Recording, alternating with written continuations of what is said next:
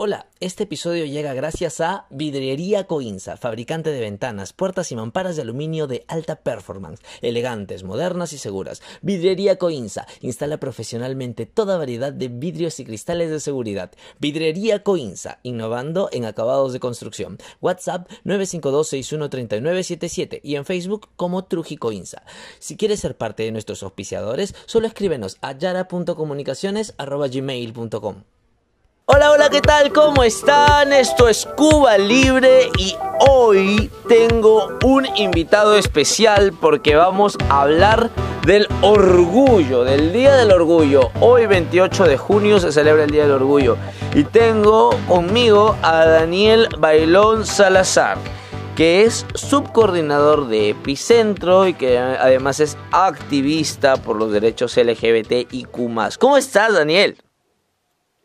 Hola Ray, ¿cómo estás? Este, ¿Cómo están todos? Eh, de todo, feliz Día del Orgullo a todos. Espero que lo estén pasando eh, súper bien, que puedan expresarse, que puedan encontrar un espacio de libertad en cada uno de nosotros y sigamos hoy disfrutando quienes somos siempre. Eso, qué bonito, es cierto, es cierto, es cierto. Daniel, gracias por haber accedido a conversar conmigo hoy sobre este tema, sobre el Día del Orgullo. El Día del Orgullo se celebra hoy, 28 de junio. Daniel, ¿nos puedes un poco contar la historia de cómo llega a, surgir esta fecha especial? Que no solamente en nuestro país, sino en, en varios países del mundo. Sí, claro. Eh la fecha del orgullo eh, es el 28 de junio del año 69 por la primera vez, pero justo, justo antes de, del 28 de junio hubo algunos antecedentes, eh, estos se originan en Estados Unidos sobre todo. En el año 50, en el año 50 aproximadamente la, organización, la Asociación de América de Psicología declara la homosexualidad como un trastorno. Y en los años 50 hay una ola conservadora que hace que los chiques eh, o las personas LGTB tengan una represión muy, muy fuerte en los Estados Unidos.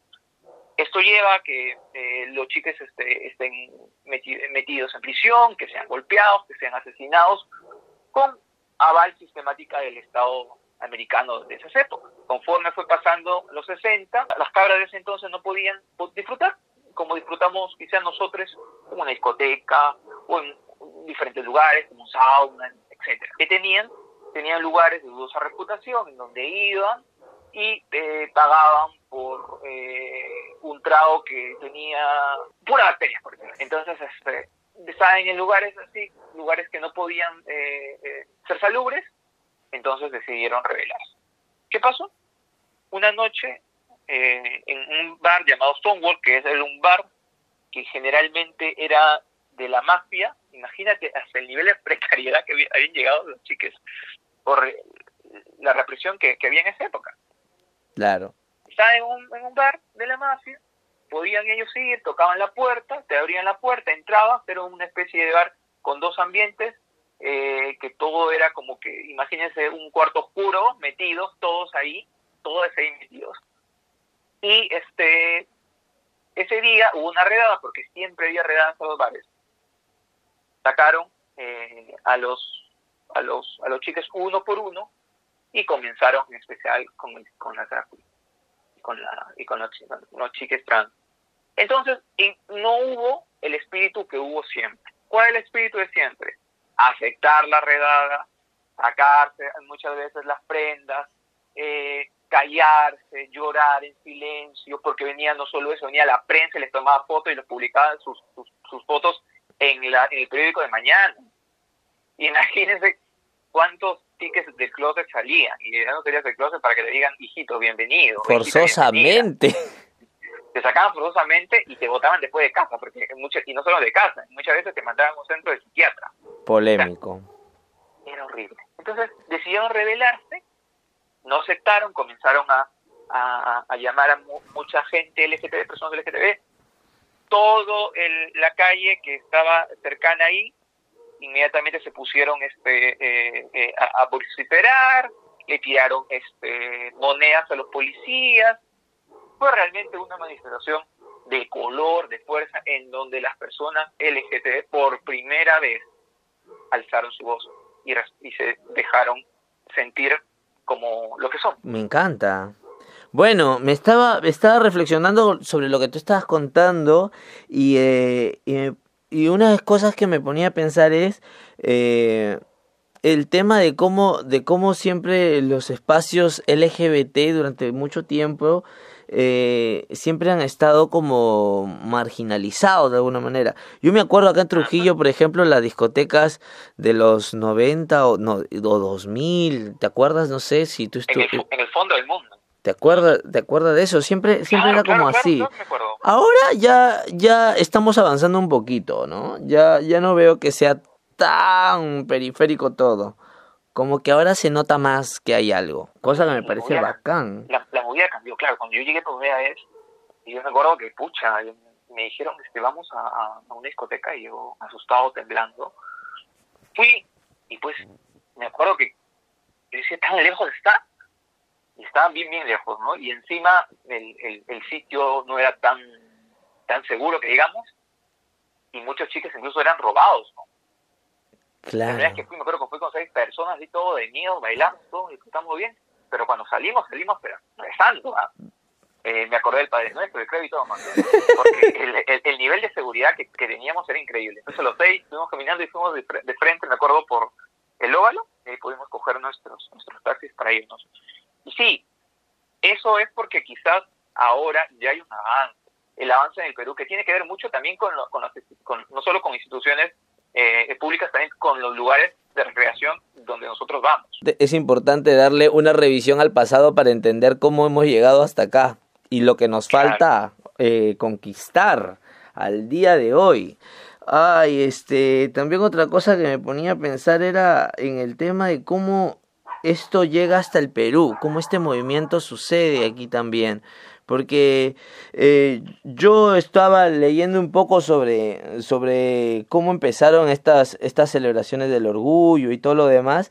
Y encontré una anécdota muy bacán, que fue, bueno, según lo que leía, eh, la primera celebración del orgullo se hizo entre el año 81 y 82 y se hizo eh, a puertas cerradas. y y fue en el, durante una función del montaje del beso de la mujer araña en el Teatro de la Cabaña del centro de Lima. Y me parecía como bien, bien bacán, ¿no? Eh, contaban los contaban la gente de teatro que este montaje fue hecho por un grupo de teatro que se llama el Teatro del Sol de, dos grandes actores que ya fallecieron Beto Montalva y Pipormeño y que y que eran como las primeras veces que se veía un beso en vivo en escena de dos personas del mismo sexo y era ¡ah! terror la gente escandalizada. Eh, pero me pareció como muy muy interesante. Igual pasó casi 11 años de la primera de la primera celebración en Estados Unidos no después de 11 años llegamos hasta acá. Y también me contaban que en el recién en el 96 se hizo un primer plantón en el Parque Kennedy. Exacto, sí. Sí, mira, te cuento. Eh, nosotros, recuerda, y recuerden todos los chiques, y esto es importante, la historia siempre nos ayuda a poder mirar al pasado pensando en el presente y también en el futuro. Entonces, eh, la historia que, que nos cuenta Stonewall en el año 69 da un inicio a una, una revolución LGTB, una revolución arcoíris que actualmente la vivimos. Recién en el año 82 se forma el MOL. El MOL se forma en Lima en el año 82 eh, por, por un grupo de, políticos socialistas. Eh, se forja y en el 83 recién hay un encuentro feminista. Recién en un encuentro feminista en el año 83, en ese encuentro recién se hace un taller sobre lesbianismo. Y recién pasó los, los, años, los años, los años, y en el año 96 se hace el primer plantón por el Día del Orgullo en el Parque Kennedy, que fueron, eh, yo tengo acá las imágenes, justo lo estoy revisando, fueron pues alrededor de 20 personas o menos quizás, y fue el primer plantón del orgullo, o sea, no ha sido hace mucho tiempo, hace poquito nada más. Uno piensa a veces que nuestra historia, eh, el LGTB o nuestro avance, eh, lleva, lleva décadas. Sí, es cierto, o sea, nosotros eh, llevamos representando no solo décadas, sino milenios. Eh, ya ahí están las culturas, dentro de las culturas prehispánicas, que muestran a personas LGTB. Pero la lucha actual es muy, muy, muy, muy, muy temprana.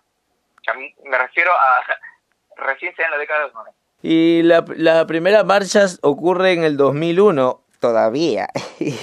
Aquí en Trujillo, ¿en qué momento ocurre la primera? La primera marcha creo que es en el 2007. Es el 26 de junio de 2007. Seis años después. ¿Por qué? No, 2008, perdón, 2008. Peor todavía, ¿por qué? Con tantos años de diferencia, mira que ya había internet.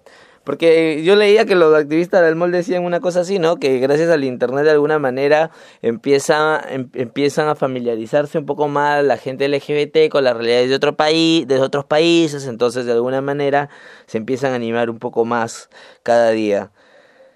En realidad sí, pero también tiene que ver con el avance que hay. O sea, eh, yo, yo me acuerdo cuando salí a marchar en el 2013 por primera vez, incluso tengo una, una foto, yo salía de miedo me acuerdo que los primeros 20 minutos yo estuve a los costados y ya después tomé confianza, menos mal que vi un grupo de teatro de la UPN y me junté con ellos y, entramos, ¿no? Pero eh, tiene mucho que ver el Internet y el avance que ha habido, pero también tiene que ver que ha habido un avance activista detrás muy potente.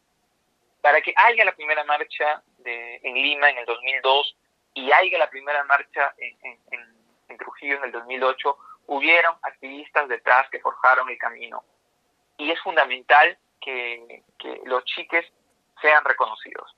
Para plantarse en el 2008 en la Plaza de Armas, no hablaba de unión civil, no había series LGTB tan visibles como lo hay ahora, no prendías tu tele y veías canciones eh, pro LGTB de forma muy marcadas como lo ves ahora.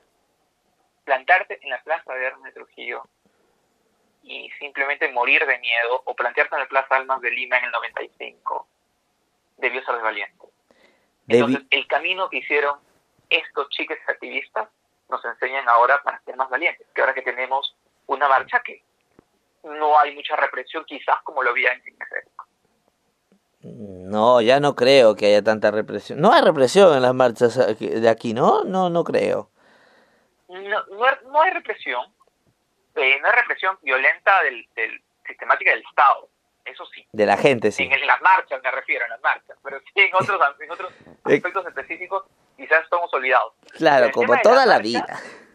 En, tema, sí, pues, en tema de la marcha, no, pues no, la policía incluso está con nosotros, con nosotras está ahí eh, cuidándonos, pero al principio sí lo hubo. Yo me acuerdo en el 2014 que salimos a marchar y están los videos en YouTube, en la primera marcha de la igualdad, eh, la policía nos, nos detuvo a mitad de camino y de verdad nos hizo retroceder, nos tuvimos que correr para los costados para poder seguir marchando, porque no nos permitían marchar. Pero ahora, ahora los chicos tienen esa facilidad, las nuevas generaciones, de poder encontrar un espacio un poco más forjado, un camino más abierto. Porque si bien es cierto, falta mucho, pero tienen un camino, un espacio pequeñito en donde puedan encontrar la libertad. Daniel, te pregunto, eh, tú decías que tu primera marcha llegaste con, miedo, con terror y eso. ¿Por qué? ¿Cómo, sucedió? ¿Me puedes contar un poco? Claro. Eh, bueno, creo que todo es aquí. Esas nuevas generaciones lo ven un poco más familiarizado eh, entre gay, bisexual, no binario, no binario. Pueden ver el tema trans de una forma más eh, aprendida en redes sociales, en Netflix, en YouTube, en centros activistas pero en 2000, 2008, 2005, bueno, 2010, 2013, 2014, no era tan no era tan marcado. O sea, Epicentro existía, si bien es cierto, recién estaba existiendo, algunos ediciones estaban en pañales. Eh, había mucho miedo. Yo me acuerdo que tenía miedo porque me imaginaba los prejuicios que habían dado, eh, que me habían enseñado en la tele. Entonces yo tenía un prejuicio de la marcha increíble y decía, esto es la marcha del orgullo. Cuando llegué me encontré que era otra cosa. Entonces mis prejuicios se fueron rompiendo y también se fue rompiendo más que todo eh, toda la, todo el machismo, homofobia quizás interna que cargaba y eso me permitió a poder ser libre. Entonces yo llegué con miedo, me acuerdo, yo me acuerdo que encontré tres columnas nada más, eh, varios carros, muchos carros. Me acuerdo que había llegado unos amigos, queríamos estar ahí, pero llegué, llegó, había llegado primerito, primerito esta vez. Y me acuerdo que a mi lado estaba un bobo, un stripper, y se preguntaba dónde, este, en qué lugar me pongo, porque pensaba que era, yo me imaginaba que era un, un desfile bien forjadito, ¿no? Acá están... La parada militar. Una parada militar, y dije, es una parada militar. Pero no, no era una parada militar. Eh, ahora, ahora me doy cuenta que, que es un, de, un, desfile diverso, ¿no? Pero en esa época pensé que era una parada militar. Bueno, llegué, estuve solo, me puse al costado, y, y había más gente a los costados que en el centro. Y eso nunca voy a olvidarme. Ahora, en la última marcha del año pasado, muchos chicos decían, ay, pero hay que los costados. Yo decía, bueno, es una minoría para lo que era aquí en 2013. En el 2013 toda la gente está al costado. Uh... Una procesión, pero una procesión, eh, una procesión este, tímida. Claro. Todos estaban al costado y nadie estaba en el centro. Ya conforme fue apagando la noche, el prejuicio pues fue como que, ay, no hay nadie, ¿no? Me pongo al centro. Y eso fue la primera marcha, me gustó bastante porque cantamos un montón, me acuerdo que cantamos estaba de moda todos me miran, me acuerdo. Y que vieja, ¿sabes? El himno. Y, eh, sí, el himno, el himno solito. Y cantamos a me importa, tira para arriba también, y algunas canciones más. Incluso hasta simplemente amigos cantamos. Fue muy emocionante, me, me, me, me, gustó mucho la primera marcha, la primera experiencia y me motivó a estar aquí. Hoy quisiera recordar yo la primera marcha que he, en la que he participado en mi vida y no la recuerdo. ¿Qué quiere, quiero decir? Te cuento. No, no, la recuerdo, no recuerdo cómo habrá sido. La amiga. Pe de, años también. De, también bien dinosaurio. Quizás en el, quizás en el 2009 con los nuevos chicos. Estaba pensando también en el tema de los prejuicios, porque sí, la, la la comunidad LGBT está llena de prejuicios, tanto para la gente um, heterosexual, cisgénero, etc., como, para de, como dentro de, la, de, los mismos integrantes, ¿no? Yo estaba acordándome de la primera vez que fui a una discoteca gay, que fue el punto G, me acuerdo, que es detrás de un, de, un mercado de acá Trujillo, la Hermelinda. Y este, me acuerdo que la primera vez yo estaba caminando y agarré la pared, no me había dado cuenta que la pared era de espejos y me acuerdo que me corté un poco la mano y yo ya estaba muriendo de sida. Yo ya tenía todas las enfermedades. Evidentemente eso no pasó, pero entré en todos los conflictos y así como esos hay muchísimos estigmas, ¿no? Dentro de la comunidad. Claro, definitivamente. La xerofobia nos ha vendido muy bien. O sea, la xerofobia, eh, no sé, pues eh, los medios de comunicación nos han vendido perfecto. Y no solo medios de comunicación, también la vida misma. O sea, yo me acuerdo que de pequeño escuchaba, ay, es gay, seguro tiene sida. Claro. Y entonces eso supongo que en ti ha estado marcado quizás no en tu familia, pero sí en, eh, cuando aprendías la tele, cuando veías los cómicos ambulantes. La, la eh, trans, amigo, la trans. Claro. Te, yo, yo, yo recuerdo que tenía una, que una, mi tía tenía un amigo que era trans y que murió de sida. Uh -huh. Y ya para mí era ¿Ya? que todos los trans tenían sida. Claro, o sea, sí, cargabas mucho en esas cosas, no solo xerofobia, también fobia. Claro. Porque a veces a veces uno, uno, uno mezcla un montón de cosas y, y va entendiendo. Entonces, y justo hablabas de la xerofobia, todavía sigue marcada. Eh, yo, o sea, tú ahora lo ves como, wow, qué horrible, cómo pensaba así, ¿no? Pero mucha gente aún cree eso, cree que el, el, el VIH se puede transmitir por un beso. O, otros creen, eh, hace poco eh, estaba yo en una reunión, bueno, antes de la cuarentena, y un chico dijo que le daba miedo que un amigo que tenía HIV lo contagie por el sudor. Muchas veces eh, la xerofobia es muy fuerte y también la falta de información. Y es ahí donde esos, esas dos cosas se juntan y son perjudiciales. Afectan mucho a quienes realmente eh, eh, están este, con, VIH. Claro, y también hay eh, dentro de la misma comunidad la pasivofobia, ¿no?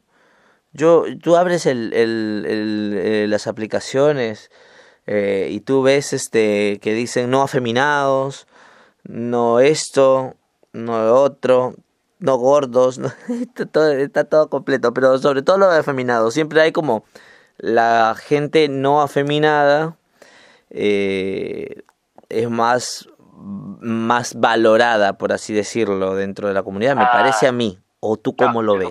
Si bisexual activo, creo que te darían 100, ¿no? Claro. Porque eso es un experimento ahí, compromete con los chiques, es un experimento, en Grindr, subes una red, voy a poner este, ¿qué pasa si pongo activo eh, bisexual activo eh, y pones oso o algo musculoso. Oso. A ver cuándo, te escribe. Lo que tú llamas pasivofobia tiene que ver mucho con el machismo. Muchas veces se nos ha vendido la idea de el hombre, cómo se debe comportar y determinados roles de género que debe tener. Y eso, y eso, y eso, chicas, si tú estás escuchando y tienes roles de género marcados, debemos ir desconstruyendo. ¿Por qué? Porque a la larga nos afecta. Los hombres no pueden llorar, el hombre no puede ser de rosa, el hombre no puede ver RuPaul, el hombre no, puede ser de determinadas formas. ¿Por qué? Porque solo le pertenecen eh, a, lo que ellos llaman a, a, los femeninos. Entonces, esos roles de género se meten en la lucha LGTB. Por eso es fundamental entender que las luchas son interrelacionadas, que el feminismo va de la mano con la lucha LGTB. Claro. Hay feministas un poquito más radicales que, por ejemplo, no aceptan a la gente trans. Yo me he topado con, con unas cuantas en algún momento. ¿Qué, ¿qué piensas de eso? Radicales, ¿no? sí, razón. Cojudas. Las llamaría cojudas. Bueno, este... Dilo, dilo, dilo. dilo. Generemos titulares.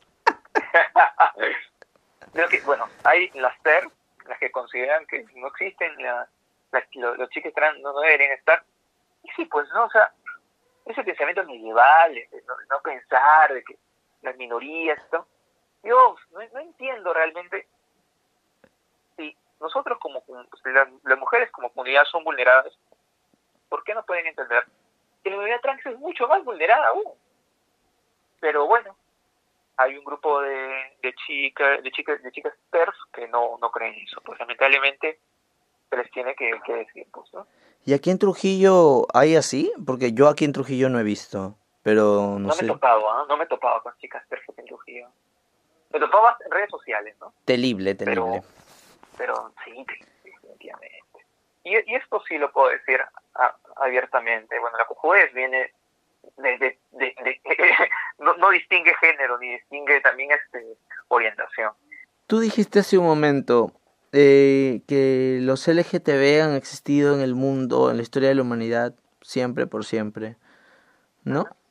Yo escucho que muchos historiadores siempre tienen el tema de tienden a decir, por ejemplo, ¿no? O sea, no puedes decir que las personas en el pasado fueron LGBT porque esas etiquetas no existían en el pasado, eso se le llama presentismo. Y yo me pongo a pensar, pero entonces también no puede decir que eran heterosexuales, pues porque también es etiqueta del, del presente, de actual, de la era moderna. ¿Por qué? ¿Por qué? Porque, porque son cojudos. O sea, ahí sí son cojudos. Porque, disculpen a, los que piensan así, pero es la verdad, no, podemos tapar eso con un dedo. O sea, las etiquetas, actualmente, nosotros nosotros como personas LGTB decimos etiquetas son para la ropa. Pero lamentablemente, en el tema LGTB es necesario. Y no solo en el tema LGTB, en un montón de temas es necesaria las etiquetas, ¿por qué? Porque somos comunidades vulneradas que necesitamos visibilidad. Muchas veces, eh, y eso tiene que ver con, con el tema del orgullo, se habla muchas veces por qué nos decimos orgullo gay, por qué gay, por qué trans. No, somos seres humanos, todos debemos plantar un árbol y, sentarnos todos de la mano. Pero yo, yo cuando escucho eso digo, bueno, suena muy bonito, es más, suena hermoso, suena utópico, pero eh, ¿es aplicable a la realidad actual? O sea, no, podemos, no, no hay un punto de comparación entre una persona trans y una persona heterosexual. No tienen las mismas oportunidades. No hay un nivel que, que, pueda decir estamos en la misma, eh, en, el, en, el, mismo escalón. No, no, no, no, no, no, no, no, no, amigue. No, entonces, esas cositas tenemos que ir entendiendo. En este, en este contexto, chiques, es necesario definirse como persona LGTB. ¿Para qué?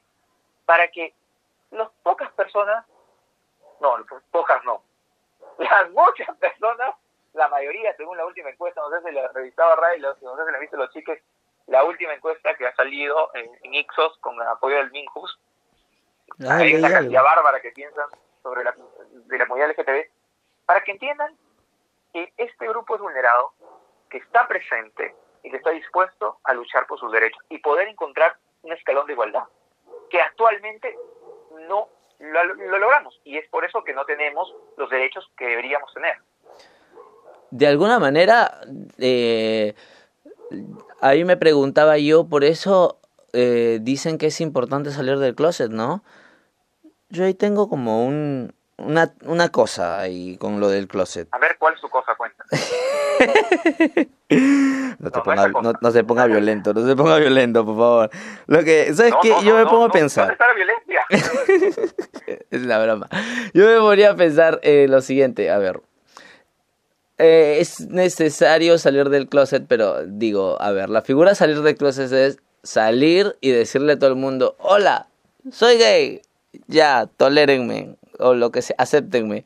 Pero es como raro, ¿por qué carajo me vas a tener que aceptar? Tú no tienes que aceptarme nada. Yo vivo mi vida y no me jodas. Y tú vives la tuya y no me jodas, ¿no? Es como el buscar la aceptación es raro, pienso, es raro. Eh, pero también entiendo que eso no puede, también, y pienso también que eso no tiene que significar vivir escondido en tu vida, ¿no? Pero tampoco pienso que esto de sentarse con cada uno y decirle, mira, soy gay.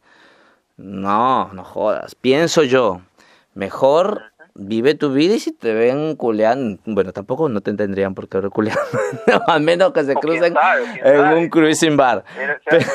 Pero, morboso y, morboso y Eso está muy bien también, pero ese es otro tema. Pero, por ejemplo, no sé, pues si te ven de repente con tu flaco, o si eres una chica con tu flaco, qué sé yo, como que creo yo que no tienes por qué el buscar la aceptación, simplemente el desarrollarte como cualquier ser humano más, ¿no? Porque los heterosexuales no se sientan contigo y te dicen, soy heterosexual.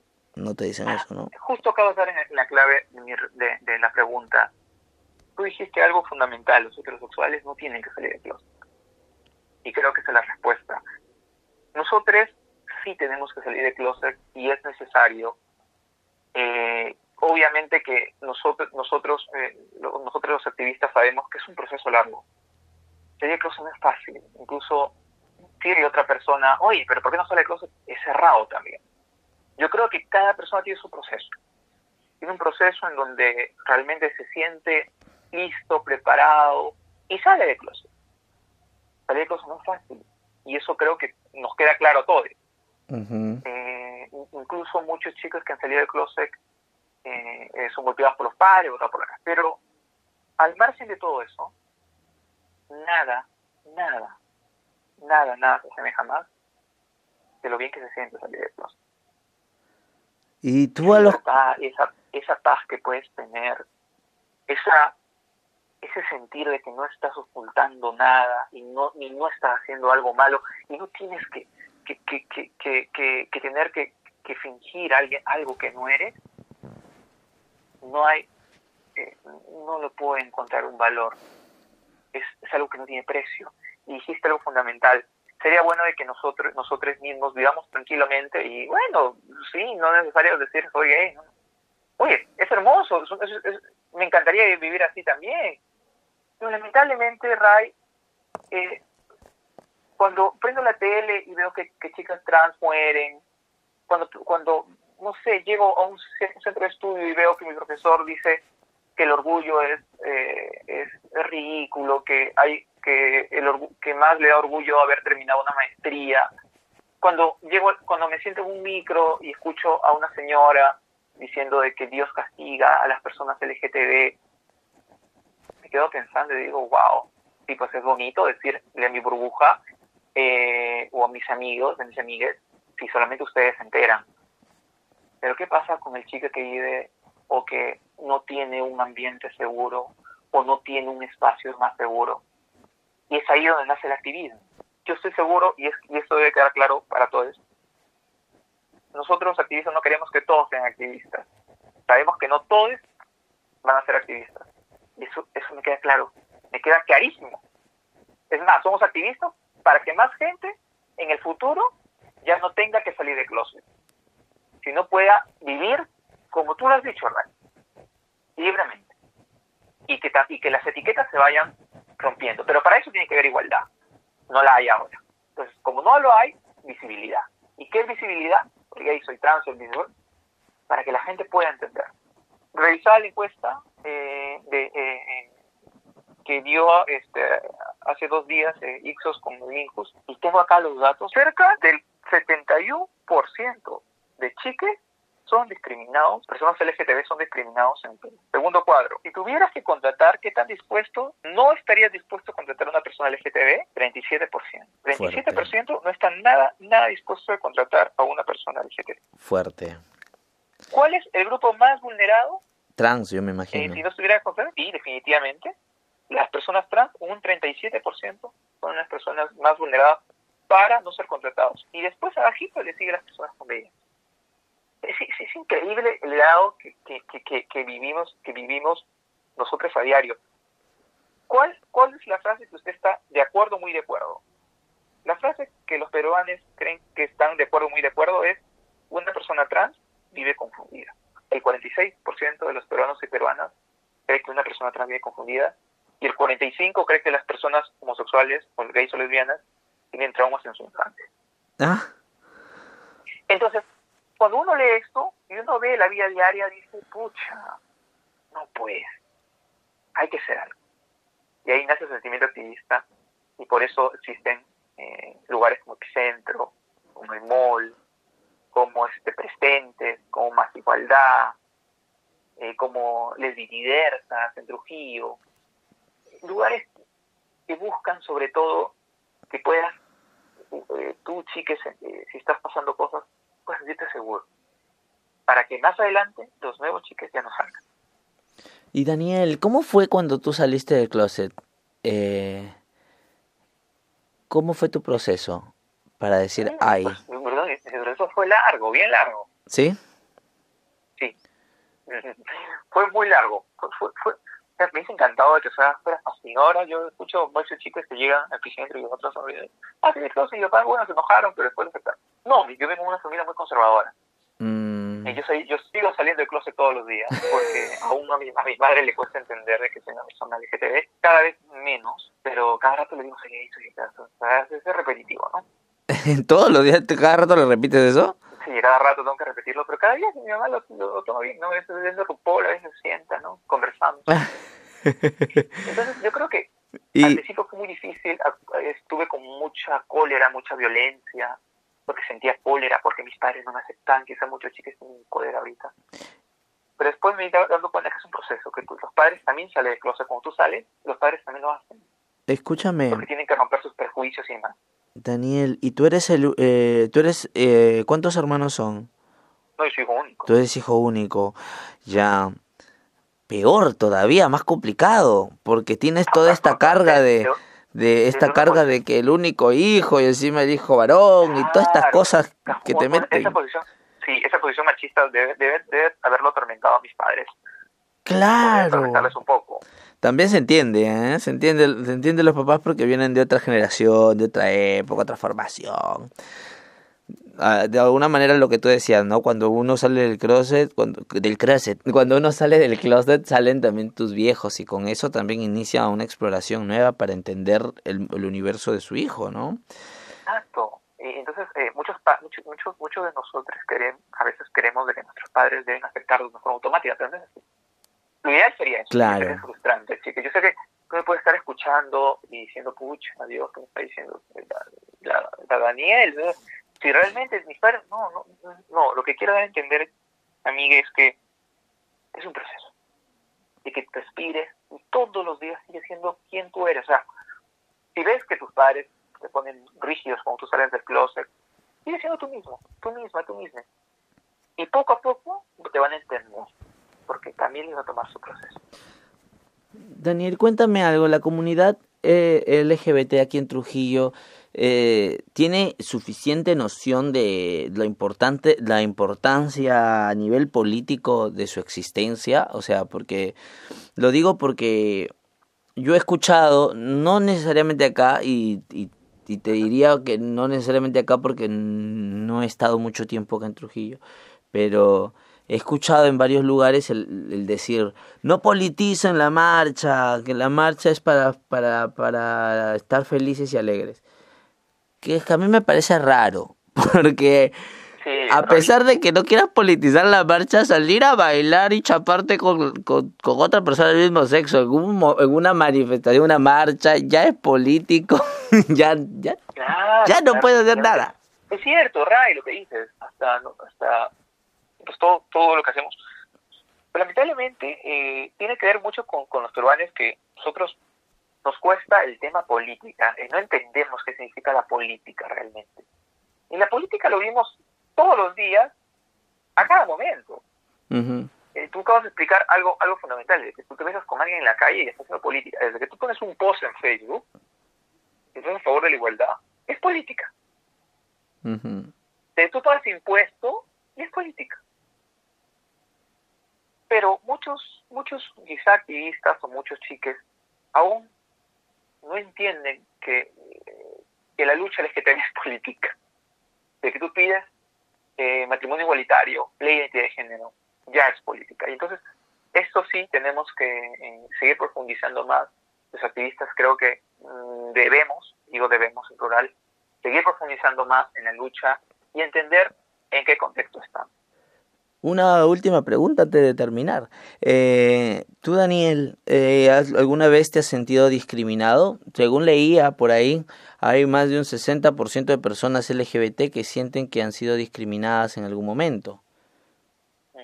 ¿Te ha pasado? Ah, claro, por supuesto. Mira, eh, ah, yo tengo el, bueno, según algunos chicos, a mí me gustan los videojuegos, me encantan los videojuegos, me, me visto de forma lo que la gente puede llamar, un machista puede llamar o algo varonil, pero a pesar de cumplir los estereotipos que alegra tanto a, un movimiento conservador, a pesar de que, puedo ser varonil o, puedo, me encantan los videojuegos o quizá me he sentido discriminado, por supuesto. En la universidad muchas veces he escuchado profesores que hablan sobre, eh, sobre el orgullo, sobre las personas LGTB, sobre las personas gays, sobre las personas trans. Y obviamente no me puedo quedar callado, porque a veces volteaba y veía a chiques que son completamente visibles físicamente, que son más discriminados que yo, que la sufren más que yo, y están en silencio muchas veces arrinconados. Y digo, no, ahorita no, no me puedo sentir vulnerable. Y es ahí donde saco pecho. Pero muchas veces me ha llegado la vulnerabilidad hasta, hasta las lágrimas, porque siento a veces impotencia. Me ha pasado en el caso con mis padres, que me emocionan bastante. Quizás con mis amigos, las primeras veces que salí de closet, yo me acuerdo que más la mitad de mis amistades dejaron de hablarme. Me ha pasado muchas veces con el mismo colectivo, el que cuando ven que soy activista, me agregan y dicen, ay, no sé, qué, bien, me gusta. Pues. Y después ven que soy activista, pucha, me bloquean, me terminan siguiendo. Pero... Y una vez un, un, chique, eh, un amigo me dijo, oye hermano, oye, te bloqueó tal persona porque estás metida en el ambiente. Usan esa palabra que a veces suena despectiva, no siempre, a veces suena despectiva. En el ambiente. Claro, en el ambiente, pero forma despectiva. Claro. Entonces, uno puede entender y uno puede sentirse discriminado muchas veces y duele. Decir que no me afecta sería una mentira, me afecta. Claro. Tienes tu corazoncito. todos, todos tenemos un, cora el, un corazoncito, además dudas, el activista más fuerte tiene su corazoncito. Porque de alguna otra manera sentirse excluido te afecta. A pesar que tú sabes por qué, te afecta. Hablaba del ejemplo sobre eh, mis rasgos, podría decirse eh, al principio, porque si a mí me afecta, me imagino lo difícil que debe ser para un chico más visible físicamente, para una persona, para un chico trans. ¿Imaginan lo complicado que debe ser? Lo discriminado que deben sentirse, discriminados, discriminadas. Claro. Eso nos lleva a la reflexión, nos lleva a salir más de nuestra burbuja y poder siempre luchar por la igualdad. Nosotros venimos de un país que, que siempre tiende a tiene esta cultura de la opresión, ¿no? Uno oprime a otro y así sucesivamente. El, dentro de la misma dentro del mismo colectivo LGBT, ¿no? O sea, me pongo a pensar en toda la publicidad que yo veo LGBT y siempre son gente muy hegemónica, muy musculosa, muy blanca, muy todo. Y, y todos tienen barba. Todos tienen barba. Y Todos tienen barba. Todos tienen barba. Claro. Claro. Pero Eh, mira, pero, pero es raro porque tú vas al sauna completamente diferente. Ah, o sea, acá los chiques ahí, no estoy seguro que alguien que me esté escuchando es el sauna. claro. Y, y, y, y, y el mecanismo de acción es completamente diferente a la realidad, o me equivoco. Y, Ah, eh, eh, tú ves, y dices, "Uy, ¿qué pasó con la hegemonía? ¿Qué pasó con los prototipos? Es que muchas veces cargamos con lo que nos, vuelvo a repetir, lo que nos da la sociedad y los medios de comunicación. Tenemos que irnos a lugares oscuros, que no está mal. Yo voy a de vez en cuando. a lugares no oscuros. Mal, Ah, bueno, tu cuarto oscuro, básicamente. podría decir. Sí. A, a lo que voy es, eh, para que no se pierda el mensaje, es de que no está mal ir a un sauna, no está mal. El problema es cuando ese lugar es el único mecanismo en donde tú puedes ser libre. Ahí es un problema. Claro. Cuando tú no eres libre en tu casa, en algún otro lugar con tus amigues, o en tu Instagram, o en tu Facebook, y ves esos espacios de violencia, que es normal y, y a veces te entiendo, eso no es correcto. Y es por eso que nosotros estamos todos los días, incluso sacrificamos muchas cosas Muy para bien. que esos espacios se hagan, pero no se van a hacer solos, lo van a hacer contigo. Si tú estás dentro del closet o aún estás en proceso de serlo, puedes ser un activista en potencia, claro. Si estás en el closet y confías en un grupo de amigos, anda educando. Nunca te rías de bromas homofóbicas ni transfóbicas. Nunca contribuyas a eso. No te va a ayudar. Nunca vas a nunca vas a eh, nunca te identifiques con tu opresor. No lo hagas, porque si tú te identificas con tu opresor, tarde o temprano el opresor se dará cuenta y actuará contra ti. Y ese es el mensaje que todos nosotros tenemos que pensar. Esa. Conclusiones. Comunidad gay LGBT Trujillo. Una comunidad próspera que está saliendo eh, del closet en diferentes temas, que está siguiendo adelante, que se está forjando más, que se está volviendo feminista, que está siendo interseccional, que está viendo la lucha ambiental como parte de ella, que no es discriminadora, que no es xenófoba, sobre todo porque hay muchas personas LGBT xenófobas, uno puede llamarse activista de los derechos humanos si apoya la xenofobia, definitivamente no. Entonces, eso estoy viendo en Trujillo. Estoy viendo un grupo de chicos en epicentro, sobre todo, que se está forjando. Que son nuevas generaciones, que esas generaciones algún día tomarán la posta y serán los próximos líderes. Y ya, como dice el, el lema que estoy viendo bastante en Facebook, cuando una suprema cae o nace, nace otra, algo así. Algo, así pasará con los nuevos activistas dentro de poco. Y es eso, es así. Todos podemos ser activistas y si no queremos ser activistas, por lo menos logremos de que se vive en un espacio de igualdad los que quieren vivir. Si tú no quieres ser activista, te la pasas por los huevos, eh, por lo menos deja que otras personas luchen por tener un espacio en donde podemos ser felices todos, o podemos ser libres todos. Muy bien. Muchas gracias Daniel por haberme acompañado hoy a hablar un poco sobre el Día del Orgullo. Gracias a todos por escuchar. Nos vemos. ¡Chao! Si este episodio te gustó, recuerda que te puedes suscribir al canal y compartir el podcast. Y si quieres contribuir al proyecto, puedes donar en PayPal, Patreon o Yapi. Toda la información se encuentra en la descripción del canal. Dona lo que quieras, no mames ciela, que aquí todo se acepta.